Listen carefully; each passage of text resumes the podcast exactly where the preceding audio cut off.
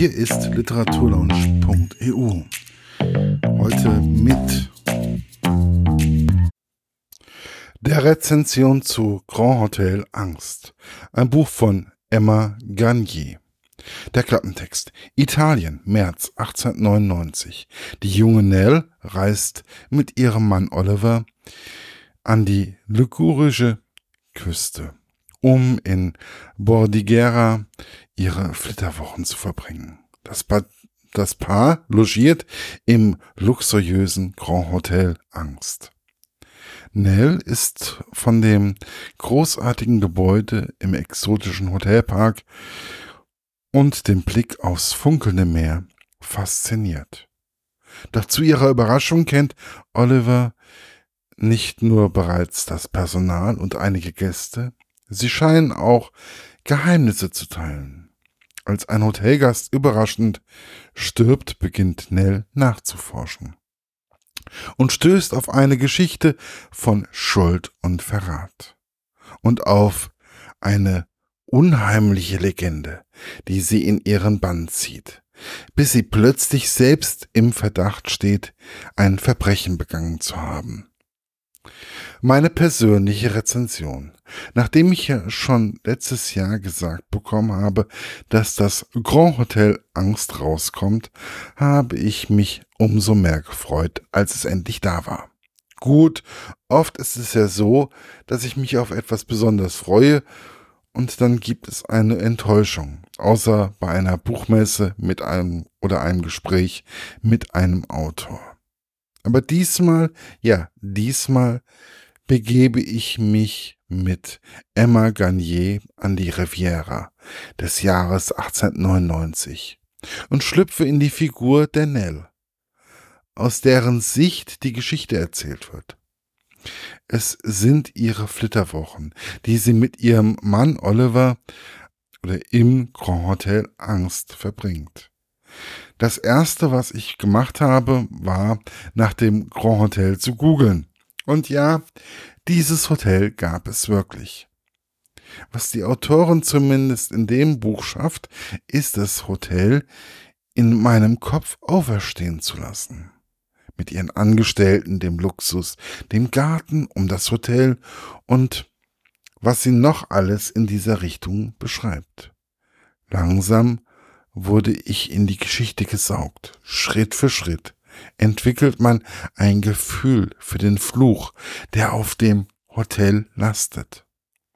Aber ist es wirklich der Fluch, der Nels Ehe schon in den Flitterwochen gefährdet? Ist es nicht vielmehr die fehlende Ehrlichkeit in der Ehe, die es Olivers geschäftigen Gegenspieler leicht macht, Zweifel in Nell zu sehen? Weswegen sich die beiden zusehends entfremden.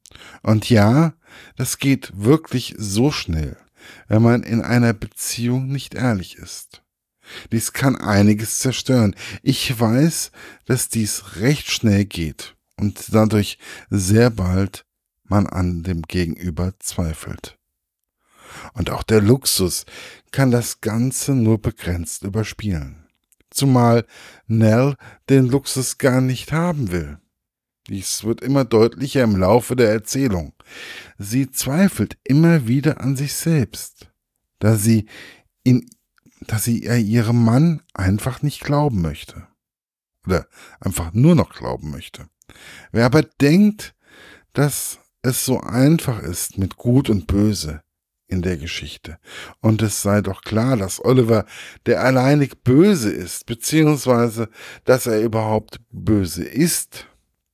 Den muss ich nur ent nun enttäuschen. Gerade diese zwei Seiten der Medaille machen das ganze Buch so interessant.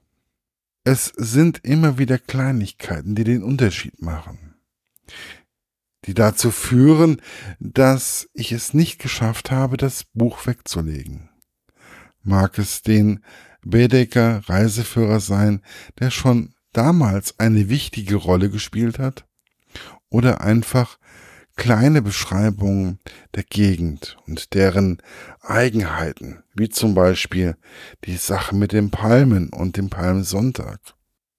Mit solchen Kleinigkeiten schafft es die Autorin, eine tolle Atmosphäre in die Geschichte zu zaubern.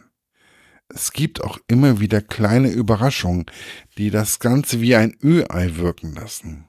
Es hat Liebe, Drama, überraschende Wendungen, alles Zutaten, die eine gute Story zu einem tollen, zu einer tollen Story machen. Ich bin wirklich erfreut, dass dieses Buch endlich in meinem Bücherregal steht und ich es gelesen habe. Das Buch ist am 14. August 2017 erschienen im Penguin Verlag. Die Autorin heißt Emma Garnier und es kann immer noch käuflich erworben werden für 9,99 Euro als E-Book. Viel Spaß beim Lesen wünscht euch euer Markus von literaturlaunch.eu. Das war's für heute. Bis bald bei der literaturlaunch.eu. Euer Markus.